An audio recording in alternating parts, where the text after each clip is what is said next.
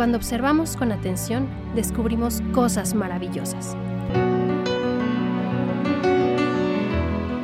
Conociendo desde el corazón. Nuevas miradas.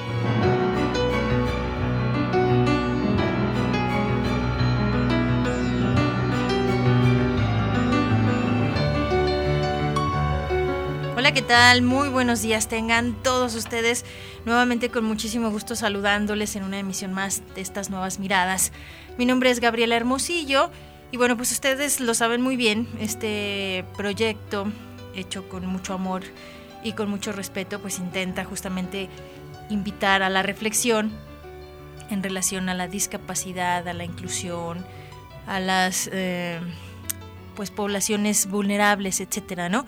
Y el día de hoy tenemos también preparado para todos ustedes un tema muy interesante, o esperamos que al menos así le parezca y le resulte. Pero antes de entrar en materia, permítame hacerle la invitación también para que forme parte de esta reflexión y este diálogo que queremos entablar con todos ustedes a través del WhatsApp o llamando al 449-912-1588, de la forma que usted lo desee o se le facilite, ya sabe bien que sus comentarios, opiniones, sugerencias, lo que desee expresar, es bienvenido a través de este medio 449-912-1588 WhatsApp o llamada es bienvenida. Agradezco también el apoyo en los controles técnicos a Checo Castañeda Pacheco, que siempre a las carreras me ando despidiendo de ti, Checo. Hoy lo hice como debe de ser. Y bueno, pues a Juanita Sala, Sale de Luna y a todos los chicos que colaboran para que mm, pues esto que venimos a presentarles esté, esté todavía más bonito y bien hecho. Gracias a todos los chicos que colaboran en el servicio social y prácticas profesionales. Y bueno, les decía, hoy tenemos un tema muy interesante. Eh, hemos caído en cuenta luego de hacer una serie de programas que muchas de las veces tenemos un desconocimiento total o de cierto nivel en relación a la discapacidad o a las diferentes discapacidades. Muchas veces tenemos falsas creencias, nos quedamos con ideas erróneas precisamente porque no conocemos bien o no tenemos ningún conocimiento acerca de la discapacidad. Entonces decidimos que sería buena idea empezar a abordar cada una de las discapacidades y poder eh, pues presentarles un panorama general de cada una de ellas. El día de hoy estaremos enfocándonos a la discapacidad física, específicamente la discapacidad motora que forma parte de este gran grupo de la discapacidad. Y tenemos una gran invitada que más adelante les vamos a comentar de quién se trata, pero vamos arrancando, si les parece, con nuestra capsulita introductoria y conocer un poquito más de este tema. Vamos y regresamos.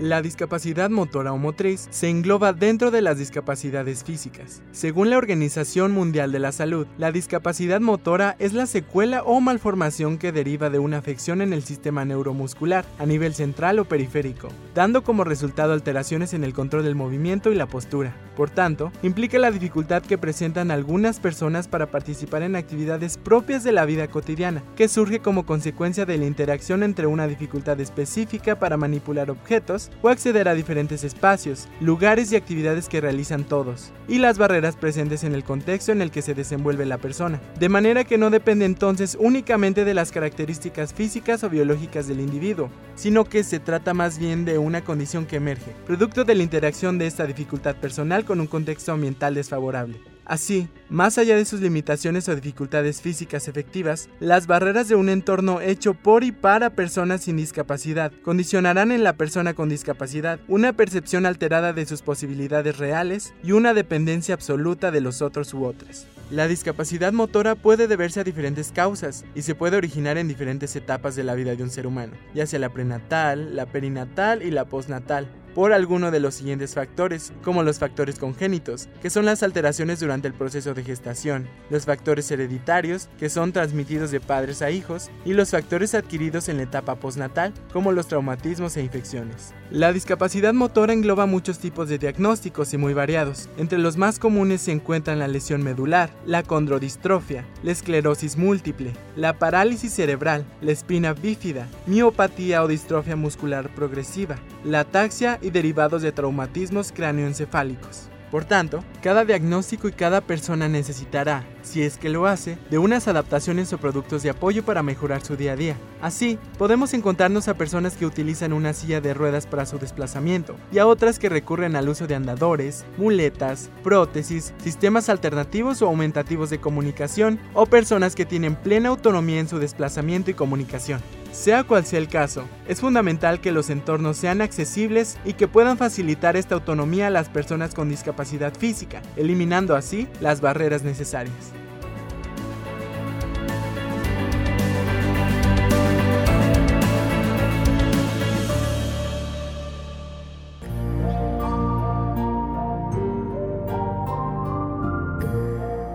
Cuando observamos con atención, descubrimos cosas maravillosas. Nuevas miradas, conociendo desde el corazón.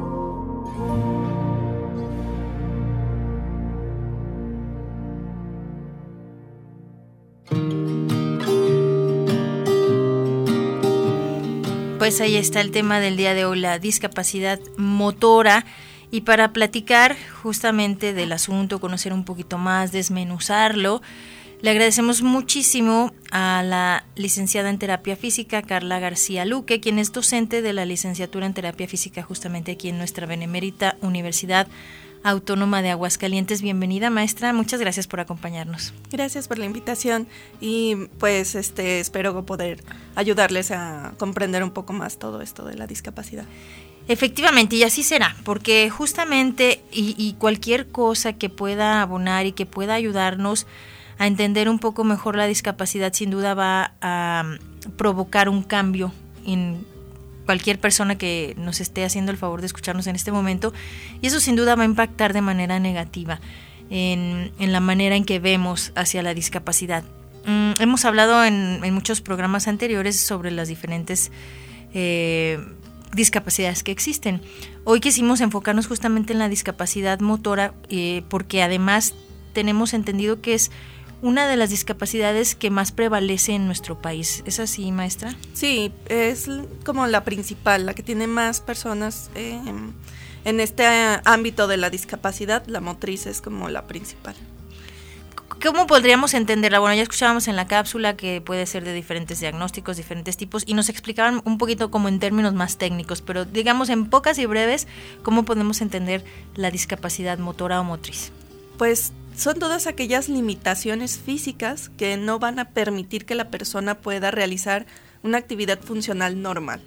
Entonces, esto, como escuchábamos, esté determinado también por el ambiente. O sea, puede que yo tenga alguna limitación física, por ejemplo, eh, no tener tan buena visión, pero con unos lentes soy completamente funcional. Entonces estoy cubriendo como que esa limitación con una adaptación. En cambio, la parte eh, física es un poco más difícil de cubrir que la visual, que nada más es ponerse los lentes. Entonces, por ejemplo, si yo no puedo caminar bien o me cuesta subir escaleras y no hay rampas o no hay elevadores, pues obviamente me está limitando mi capacidad y mi función, pero es más porque el ambiente no me lo facilita. Exacto, eso me gustó mucho que, usted lo esté retomando y que lo escuchábamos en la cápsula, ¿no? Eh, ahí decía, eh, muchas de las veces las, las, propias personas con la discapacidad motriz eh, se comparan en función de cómo está diseñado el contexto, el ambiente, y además diseñado por personas que no tienen discapacidad y para personas que no tienen discapacidad. La diferencia la haría justamente algo así, ¿no? Que, hubiera estos espacios diseñados como tal. Eh, poco a poco se ha ido avanzando en ese sentido pero a veces se cree que con tener solo rampas o elevadores o, espacios para estacionamiento para personas con discapacidad, con eso es suficiente. La cosa va más allá. Ah, sí, claro. Eso es como lo mínimo indispensable para que una persona pueda acceder al lugar. Ya después son los espacios realmente, que si puede caber la silla de ruedas o no en una puerta, que si puede entrar al baño, porque luego los baños también están adaptados, si se puede lavar las manos o no. O sea, son realmente muchos detalles que que no se mm. tomen en cuenta. Ah, claro, sí, porque pues tú no tienes la necesidad, ni los arquitectos que los diseñan, ni los este, constructores que las hacen, no tienen concepción de esa necesidad y pues no la piensan. Si la existiera, entonces estas personas serían todavía mucho más autónomas e independientes y no sentirían esta diferencia, ¿no? Que a veces es muy, muy marcada. Pero bueno, eh, ¿cómo podemos, mm, digamos, clasificar este tipo de discapacidad? Porque escuchábamos que hay diferentes diagnósticos, maestra. Muchas de las veces, eh, hasta nosotros que no estamos como muy eh, empapados del tema, podemos confundir, o sea, por ejemplo, ahorita escuchábamos que la parálisis cerebral corresponde a la discapacidad motora. Y muchas personas creerían que la parálisis cerebral corresponde a otro tipo de discapacidad que tiene que ver más con aptitudes cognitivas o, cuestiones de eh, intelectuales, ¿no? Sí, lo que pasa es que la parálisis cerebral afecta muchas cosas. Afecta el área del lenguaje, afecta el área cognitiva, pero lo que más se ve pues es la afectación motora. Y lo podemos dividir o clasificar en qué tan grave es esa afectación. Puede ser leve, moderado o muy grave. Y esto depende de qué tanta necesidad de ayuda tiene la persona. O sea, qué tan funcional e independiente es. Entonces, entre más funcional e independiente, pues más leve es esta discapacidad. O sea, la persona necesita pocas adaptaciones para poder realizar sus cosas de manera independiente. Y en, en, este sentido, obviamente, también tenemos la, la, discapacidad que puede ser desde el nacimiento o la que es adquirida, ¿no? Sí, mm, normalmente las que vienen desde el nacimiento pues son un poco más graves porque pues tienen más repercusión dentro del ámbito del desarrollo del niño pero también hay muchas alteraciones que pueden pasar ya después, o sea, ya en adultos, en jóvenes, o sea, un tumor cerebral, un traumatismo cráneoencefálico, este, una infección, o sea, una persona puede ser completamente normal, funcional, independiente, y de repente pasa esto y va a caer en esta discapacidad motora. En todos los casos, maestra Carla García, ¿cuál es la recomendación en, en relación? Porque entiendo que de principio de entrada tiene que haber un abordaje multidisciplinario, ¿no? Obviamente, tiene que haber desde un neurólogo, este, no sé, también dependiendo de la discapacidad y la gravedad de ella, em, que haya diferentes, digamos, profesionales involucrados, pero desde el área de la terapia física o del área de la medicina en rehabilitación, cómo debe de ser o cuáles son las recomendaciones tanto para alguien que nace con alguna discapacidad en este sentido o que la adquiere a lo largo de su vida. Lo principal es el tratamiento temprano, o sea, entre más pronto llegue un paciente a nosotros, más probabilidades hay de que se pueda insertar de manera funcional en la sociedad. Entonces, por ejemplo, si es un bebé, entre más pronto llegue, eh, más plasticidad cerebral tiene. Entonces es más fácil para el niño readaptarse, adquirir nuevas habilidades y poder tener un desarrollo lo, más normal posible. Y ya cuando se trata de adultos, pues sí, o sea, entre más pronto puedan llegar a la terapia física, a la rehabilitación, pues mejores opciones tenemos nosotros para ayudarlos. ¿Cómo ayuda específicamente la terapia, la terapia física en este sentido? Por ejemplo, para alguien que adquirió una discapacidad y no puede caminar? Eh, ayudamos principalmente con ejercicios físicos, con eh, técnicas específicas de rehabilitación. Hay este mm, técnicas neurológicas, de osteopatía, o sea, tenemos una serie de formas de ayudarles y sobre todo si hay dolor o si hay algunas contracturas, o sea, cosas que causan mucho dolor al paciente, pues tenemos agentes físicos que podemos eh, aplicar en el paciente para disminuir este dolor, ayudar a la relajación y entonces sí empezar con los ejercicios y el fortalecimiento. Y bueno, hablábamos de que este es un, un, abordaje multidisciplinario, también hay otro tipo de terapias como la ocupacional, en donde se enfocan a ayudarles a, digamos, aprender o reaprender a hacer las cosas de otra forma.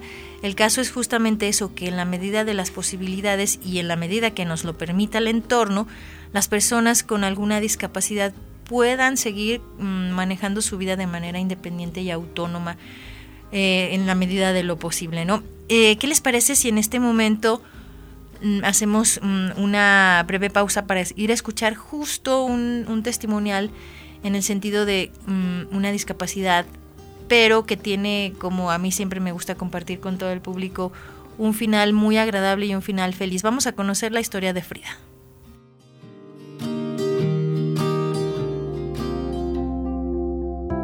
Cuando Frida nace, que es una niña prematura, muy delicada, a los ocho meses el neurólogo la diagnosticó con parálisis cerebral.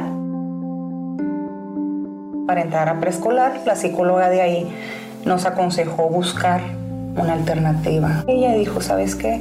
Yo creo que a Frida deberías buscarle un kinder en donde te la puedan recibir, en donde te la puedan aceptar regular. Entonces le buscamos un preescolar. Un día, hace 20 años, me llegó la mamá de Frida. No sé si me puedas recibir a mi hija. Y yo, claro, de aquí es. No, pero es que no camina, no se puede sentar, no come sola, no podía hacer nada. Entonces decía, híjole, pues todos están pintando y esta niña, ¿cómo le hago? Pues agarré el pincel, le puse algodón, mucho más ahora el de ella, y vas a pintar así, pues yo me puse a pintar con ella. Ponía un niño con un cuaderno que pintara así de lado. El caso es que los niños todo el año que estuvieron, todos participaban. Era como normal, como ayudar a Frida era algo normal. Para mí es un esfuerzo muy grande darle una vuelta a, a un libro porque es un logo que yo practiqué de manera continua para lograr este objetivo. Y mi objetivo es obtener un aprendizaje. Actualmente estoy usando la licenciatura en psicología. Pues ya ahorita eh, que empezó ella ya con su servicio social, llega un día y me pues tengo que hacer mis prácticas. Pues bienvenida aquí a esta escuela. La primera semana era una lloradera. Me dicen los niños, me da mucho miedo, me da miedo la maestra. Lo que yo hice, Jorge, es dejarme acercar con el niño para que el niño pierda ese miedo. Mire que tú no le vas a hacer nada. Maestra, Mande. mira, hice un juguete especial animal. ¡Wow! Y al final tuve mi resultado y al rato ya se le sentaban en las piernas, ya me la desamarraban y así, contentísimos. Blanco. La discapacidad no es una enfermedad, es una condición de vida. No necesariamente por tener una discapacidad. Eso quiere decir que tienes que dejar de soñar.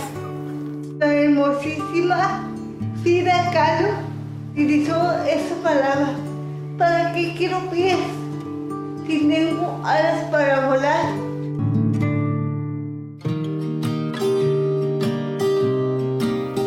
Bueno, pues ahí está la historia de Frida, sin duda una historia muy muy inspiradora en donde bueno, justamente donde cursó sus estudios de preescolar finalizó mm, dando sus prácticas profesionales.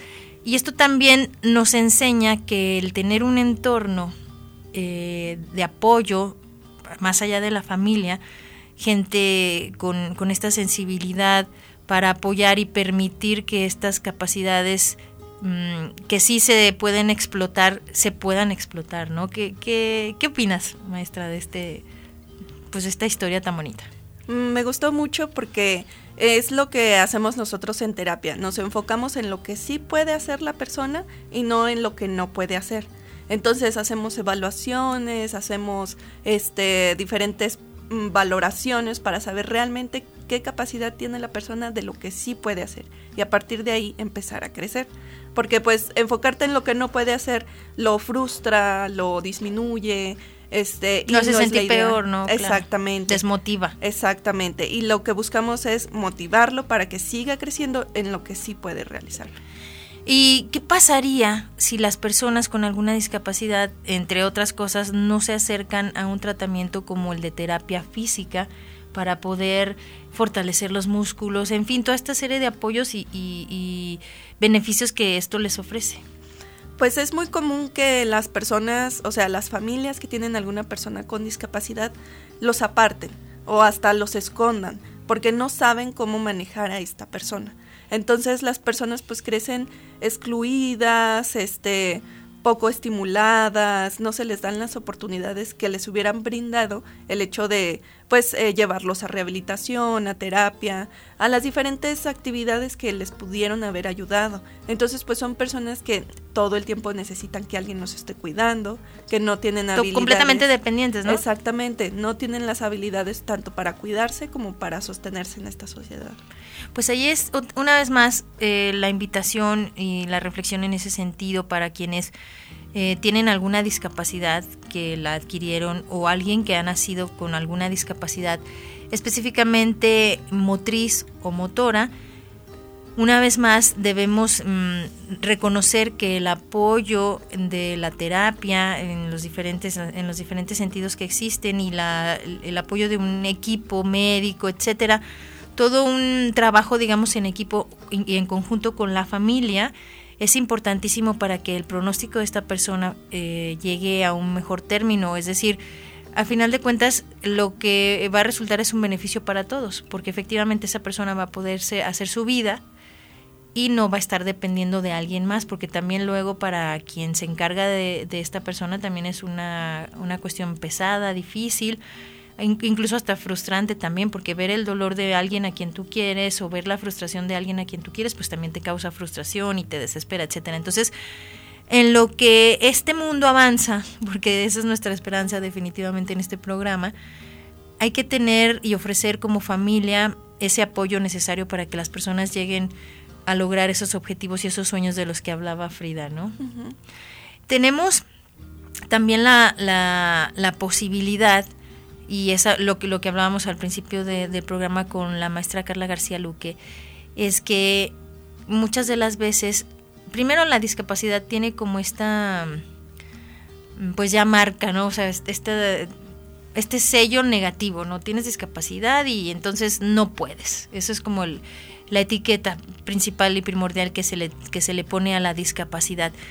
Pero hay cuestiones que, lo decíamos, mm, todavía no ayudan, que es, por ejemplo, que los, los espacios no estén diseñados de la forma. Efectivamente, la terapia física ayuda, la terapia ocupacional ayuda, pero si nos lo complican más diseñando los espacios sin pensar en las personas con necesidades distintas, pues eh, por más que, y, la verdad es que sí, lo, lo demuestran, van contra corriente y, contra toda adversidad, pero bueno, hay en, particularmente me, enteré de un, programa que existe en España donde se crean espacios donde además en la terapia ocupacional se eh, enseña a las personas a vivir en espacios diseñados especialmente para personas con discapacidad motora.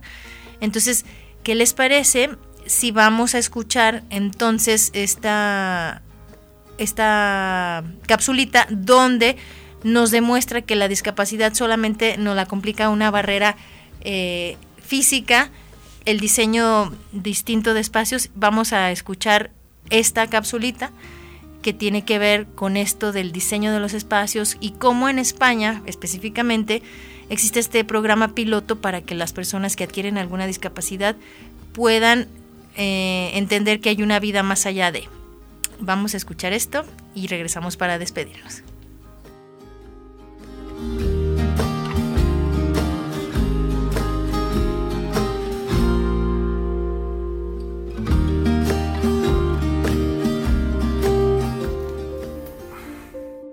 Domótica, encender derecha, encender izquierda. Básicamente lo que venimos a hacer aquí es en este eh, apartamento adaptado es aprender un poco lo que es eh, a vivir fuera de un entorno hospitalario.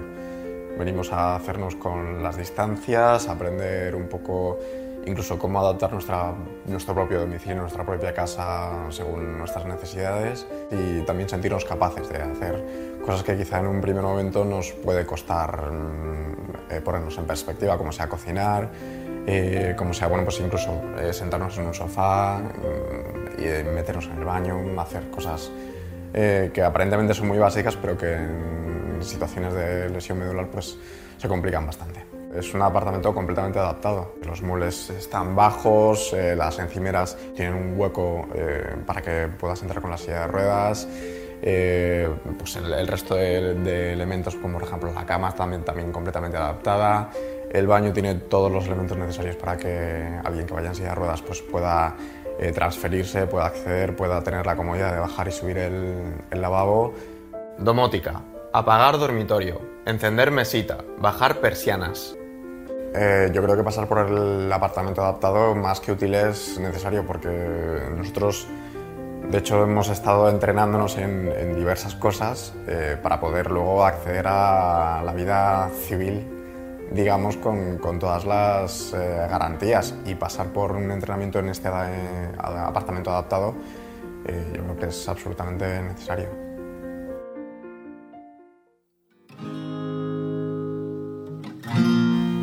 Pues ahí está, definitivamente, mm, bueno, primero que nada, las herramientas tecnológicas, el tener la conciencia, pero sobre todo la voluntad, la voluntad de querer hacer las cosas pensando más allá de una realidad, eh, aunque sea de la mayoría, ¿no? Siempre debemos de tomar en cuenta que existen otras realidades, ¿no es así, maestra? Sí, es muy importante sobre todo hacérselos ver a los jóvenes, a los estudiantes He ido varias veces a dar clases con los de diseño este, industrial, pero es importante que lo sepan todos, los arquitectos, los diseñadores, los ingenieros, porque ellos son los que realmente en un futuro van a poder hacer estos cambios. La mayoría de las cosas pues ya están diseñadas y hechas, pero ellos son los que pueden rediseñar, son los que pueden cambiar y ya hay muchas este ya hay protocolos, ya hay este reglamentos, ya hay muchas cosas que están pensadas también para las personas con discapacidades, simplemente que las conozcan. Exacto, y que se apliquen, ¿no? Porque luego en, papel se escucha todo muy bonito, pero la realidad siempre es otra. Y lo decíamos mientras escuchábamos esta cápsula de la domótica o vivienda domótica para personas con discapacidad, que pues sí, o sea, las personas con discapacidad como que sacan ese temple y ese coraje y esa actitud y van contracorriente y pueden y demuestran nos han demostrado como por eh, tradición que, luchan contra las adversidades, ¿no? Pero pues, ¿por qué no hacer las cosas más sencillas para todos, ¿no? ¿Cuál es la necesidad de, de siempre ponerles como las cosas más difíciles? en este caso, las personas con discapacidad, pero bueno, hablando de grupos vulnerables, siempre les cuestan dos o tres o cuatro veces más las cosas, ¿no? Maestra, un comentario final en relación a esto, alguna recomendación, algo usted que, que usted quiera enfatizar.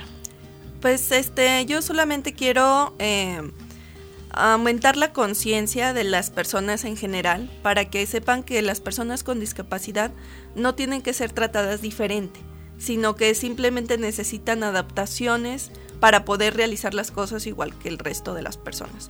Y no se les tiene que tratar con lástima, ni tratarlas de menos, ni, ni nada. O sea, simplemente son personas igual que cualquier otra que tienen que adaptar ciertas cosas para realizar sus actividades. Muy valioso, definitivamente todo lo que nos ha venido a, platicar el día de hoy. Muchísimas gracias a la licenciada en terapia física Carla García Luque, docente de la licenciatura en terapia física en nuestra universidad. Gracias, maestra. No, de qué. Gracias a todos, Chequito, a Ale de Luna, a Juanita Salas y a mi nuevo asistente de producción, déjeme se los presumo, Fran Castañeda, también le agradezco muchísimo la colaboración. Así nos despedimos, como siempre, esperando esto haya sido de su agrado y agradeciendo el favor de su atención. Los esperamos en una próxima. Mi nombre es Gabriela Hermosillo. Gracias.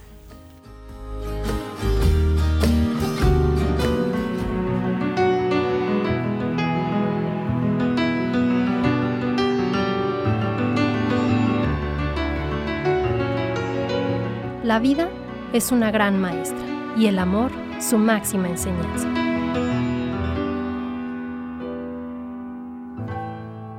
Nuevas miradas, conociendo con el corazón.